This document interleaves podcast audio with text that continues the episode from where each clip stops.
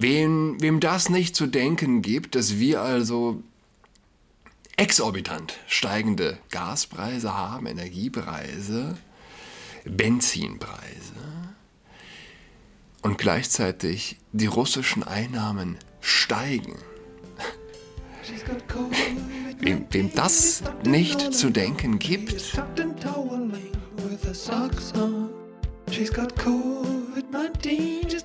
Hallo herzlich willkommen zu Adrats Podcast. Mein Name ist Julian Adrat.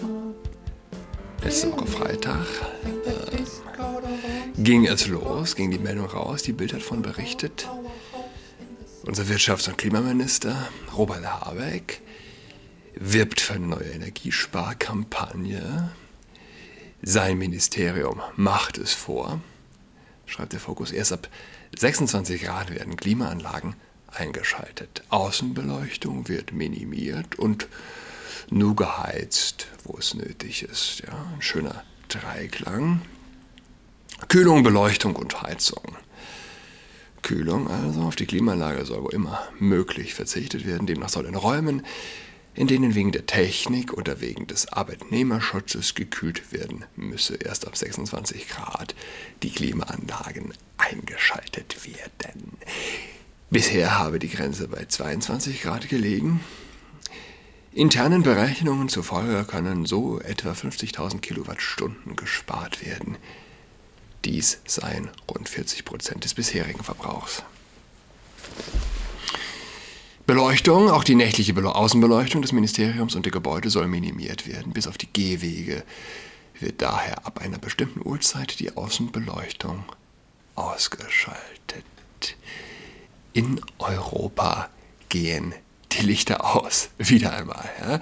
Heizung. Beim Thema Heizen sieht der Wirtschafts- und Klimaminister auch noch Möglichkeiten, klimaneutraler zu werden und zu sparen. Demnach soll in der Nacht die Temperatur gesenkt werden. In den Fluren sollen Thermostate installiert werden und Konferenzräume nur noch erwärmt werden, wenn diese genutzt werden. Mit der neuen Kampagne unter dem Motto 80 Millionen gemeinsam für den Energiewechsel wirbt Bundeswirtschafts- und Klimaschutzminister. Was, was habe ich jetzt alles vorgelesen? Wirtschaftsminister, jetzt Bundeswirtschaftsminister, äh, Klimaschutzminister, Klimaminister, alles, alles äh, in diesem einen kleinen, in dieser einen kleinen Meldung im Fokus, wo ich das gerade rausgezogen habe. Machen Sie mit, warb Habeck zur Vorstellung der Kampagne am Freitag in Berlin. Wer Energie spart, hilft, dass Deutschland unabhängiger von russischen Importen wird und tut was fürs Klima. Apropos russische Importe, die russischen Energieeinnahmen sind wieder auf oder sogar höher als das Vorkriegsniveau. Okay? Okay? Mehr muss man eigentlich nicht wissen. Wem, wem das nicht zu denken gibt, dass wir also exorbitant steigende Gaspreise haben, Energiepreise, Benzinpreise und gleichzeitig die russischen Einnahmen steigen. Wem, wem das nicht zu denken gibt, Es zeigt nur einmal mehr, dass der Mensch kein rationales Wesen ist. Es geht nicht um Rationalität. Und am allerwenigsten rational ist der, der Vogue-Spinner, der Grüne, der säkulare Extremist, der Linke schlechthin. Wenn er das, was, was denkt ein Linker, wenn er das hört? der fleißig, weiß ich nicht, Energie spart, mehr zahlt für seine Energie, jetzt Energie aus Arabien kauft? Und gleichzeitig die russischen Energieeinnahmen steigen, auf Vorkriegsniveau sind. Was denkt er? Was denkt dieser Mensch? Er denkt einfach gar nichts. Ja? Das ist. Er blockt, er blockt das weg. Das geht links rein und rechts raus. Ich hatte mal davon berichtet, von einem Buch, das die New York Times euphorisch besprochen hat. After, Pool, äh, After Cooling. Wir beginnen eine neue Zeitrechnung. Nee, After, After Cooling hieß es, glaube ich, einfach nur. After Cooling, also nach der Kühlung.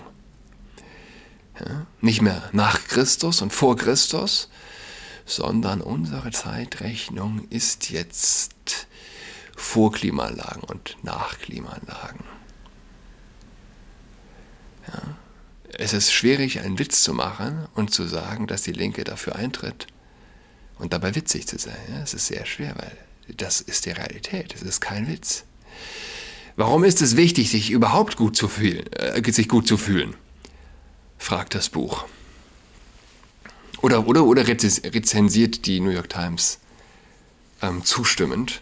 Aftercooling ist am bemerkenswertesten, wenn es uns auffordert, gut darüber nachzudenken, warum wir unsere Umgebungstemperatur ändern wollen. Das lohnt sich, sacken gelassen zu werden. Warum wollen wir bloß unsere Umgebungstemperatur ändern? Ich glaube, es benötigt kein tiefgründiges Denken, um diese Frage zu beantworten, warum Menschen ihre Umgebungstemperatur ändern wollen. Weil der Körper sich besser fühlt in bestimmten Temperaturen.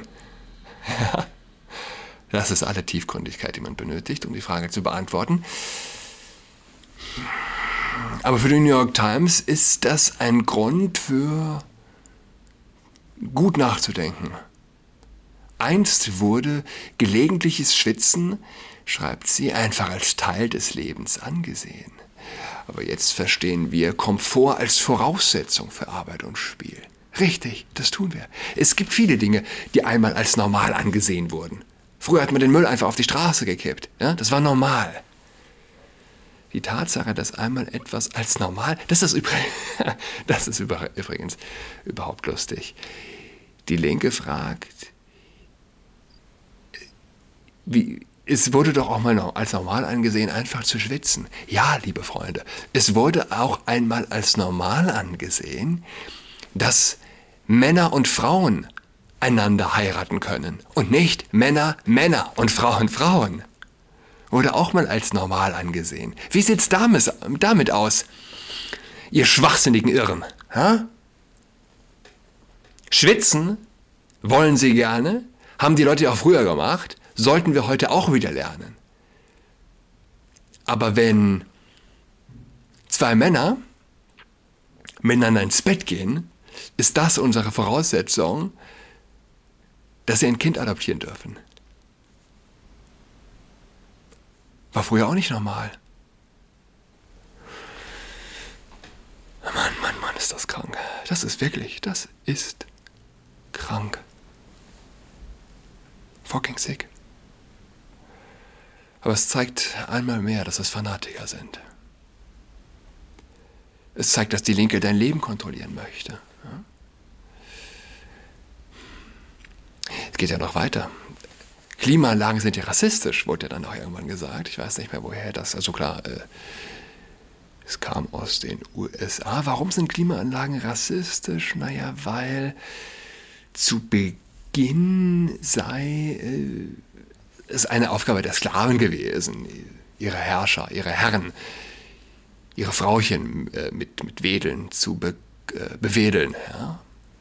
Und man soll es auch nicht mehr Klimaanlage nennen, sondern Klimakühlanlagen. Klimaanlagen sei, ähm, naja, fehlleitend.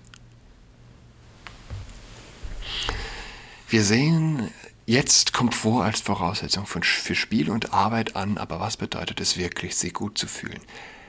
Ist es nur die Abwesenheit von Unbehagen oder ist es etwas mehr tiefgründig, nicht wahr? Was bedeutet es, sich wirklich gut zu fühlen? Ist es nur die Abwesenheit von Unbehagen? Ja, richtig. Wenn es kein Unbehagen gibt, geht es dir gut.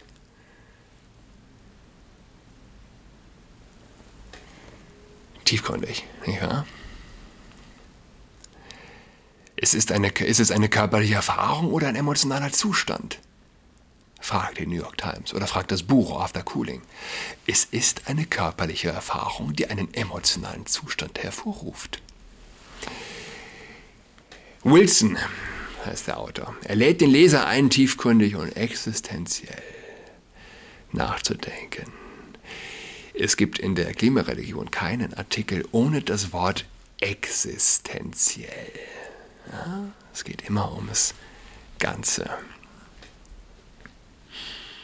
Was passiert, wenn man diesen Leuten glaubt? Der New York Times, im CNN, man wird geistesgestört. Buchstäblich.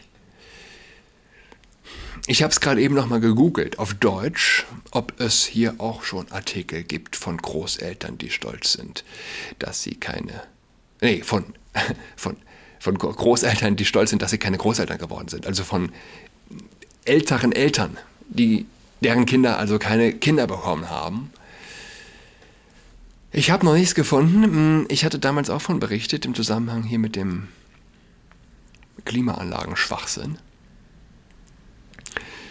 Die New York Times hatte von älteren Menschen berichtet, die stolz darauf sind, dass ihre Kinder keine Kinder haben.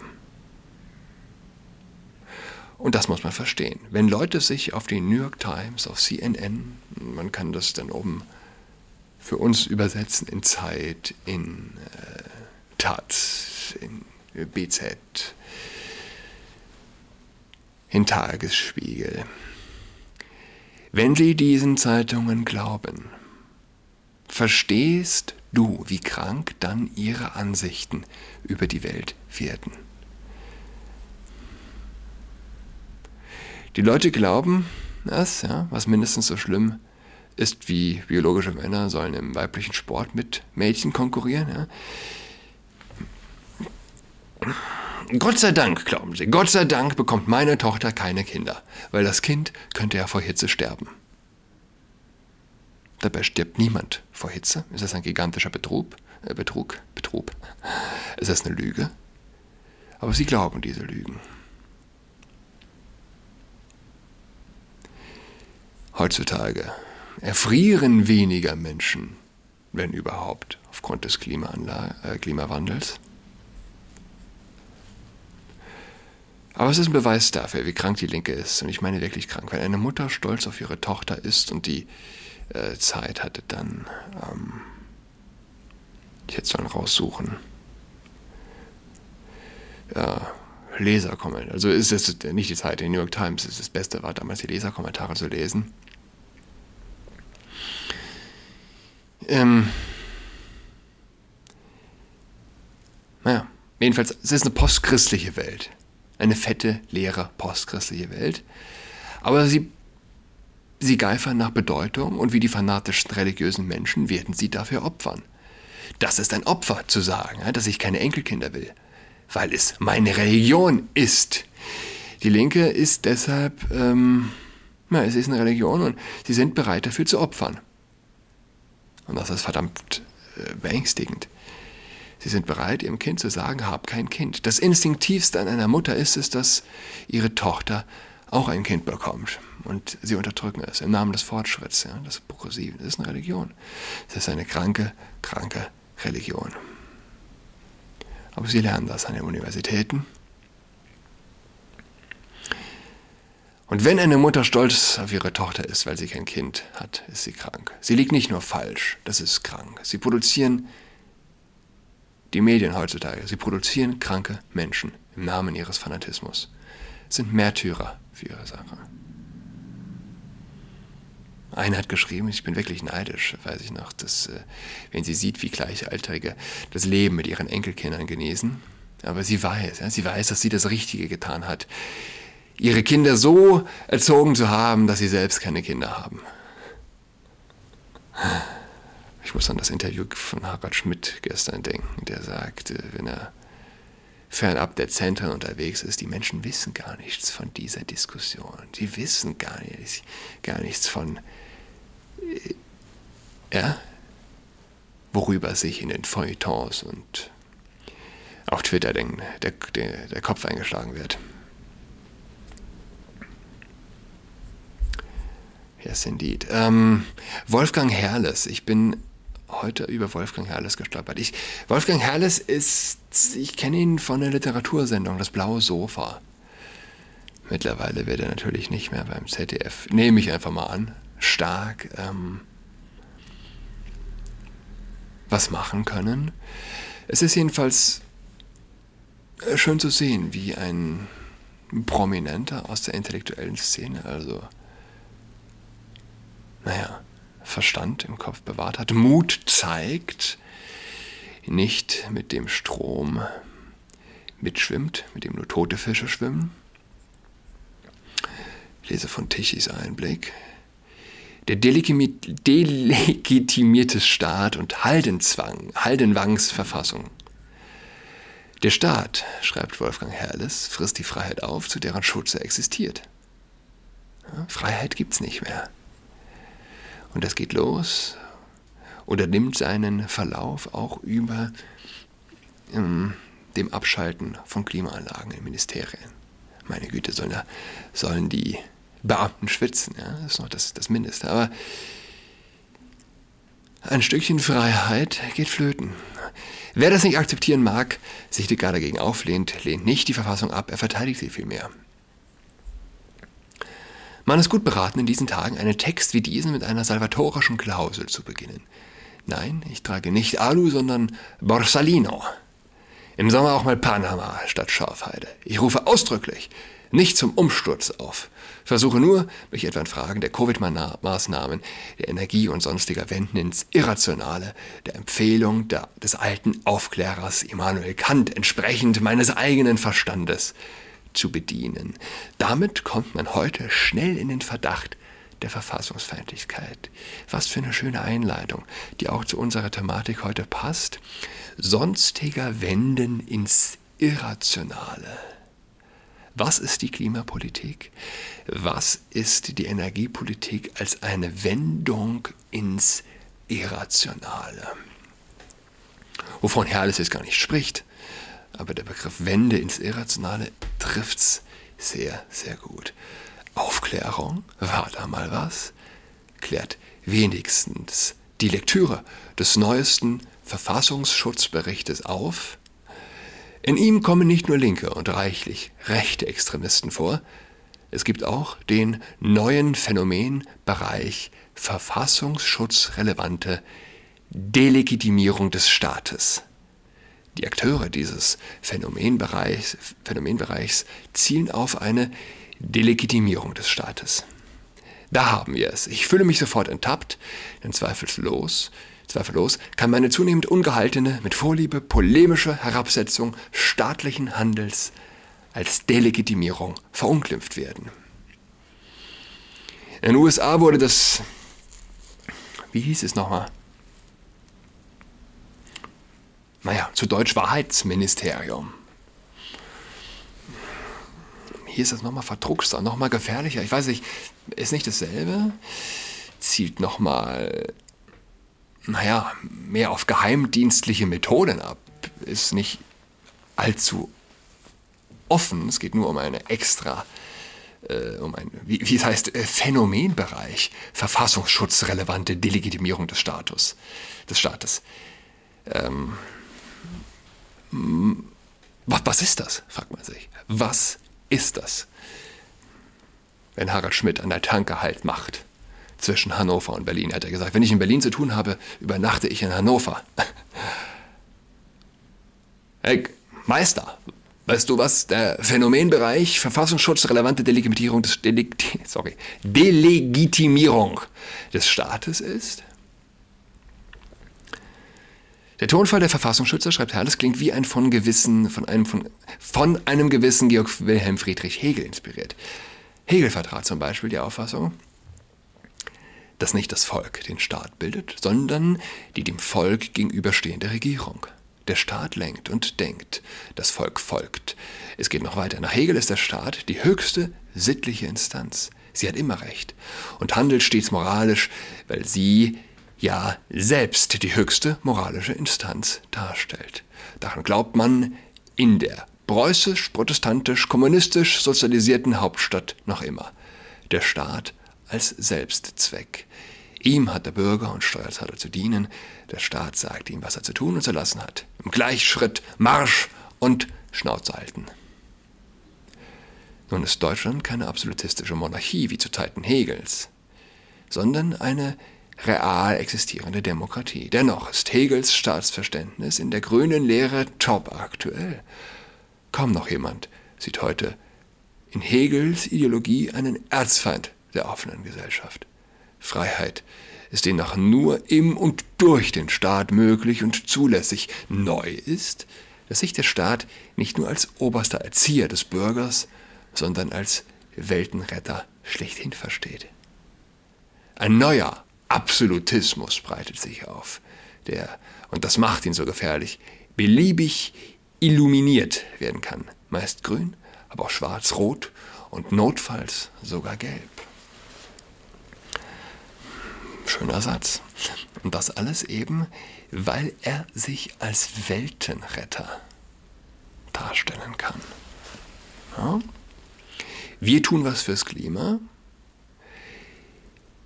Wir tun nicht nur was fürs Klima, wir tun auch was gegen den Satan Putin. Derweil, ich sage es nochmal, derweil die Energieeinnahmen Russlands Vorkriegsniveau erreicht haben. Du wahnsinniger, vollschwachen. Äh, Gott, mir fehlen die Worte. Kann ja nicht auch anfangen, jetzt hier loszufluchen.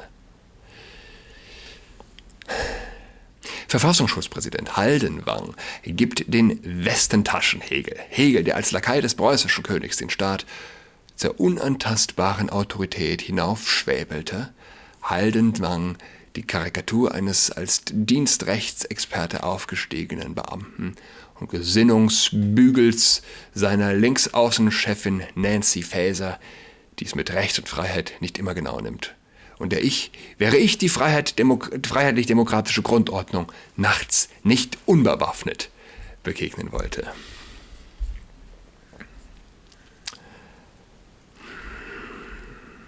Und so weiter und so fort. So bleibt nichts anderes übrig. Ich überspringe ein Kapitel. Wir sind schon über die Zeit. So bleibt nichts anderes übrig, als die, vermeintlich, äh, als die vermutlich bereits verfassungsfeindliche Frage zu stellen. Wie verfassungsfeindlich ist der Verfassungsschutz? Und in welcher Verfassung befindet sich Herr Haldenzwang? Man wird ja noch fragen dürfen. So, jetzt steht hier am Ende tatsächlich Haldenzwang, was ich dauernd gelesen habe. Haldenwang oder Haldenzwang? Ich weiß es gar nicht äh, Heidenwang wahrscheinlich, auf einem letzten Satz. Ist es nun ein freudscher Tippfehler hier auf Technisch Einblick von Wolfgang Herrles oder ist es extra? Haldenwang oder Haldenzwang, das ist hier die Frage, die mehr oder weniger nebensächlich ist, wie verfeindlich, aber sie steht, äh, man kann sie als, man kann sie symbolisch nehmen für die Frage, wie verfassungsfeindlich ist der Verfassungsschutz? Ich wünsche, wünsche euch allen eine schöne Woche bis übermorgen. Am Donnerstag. Tschüss.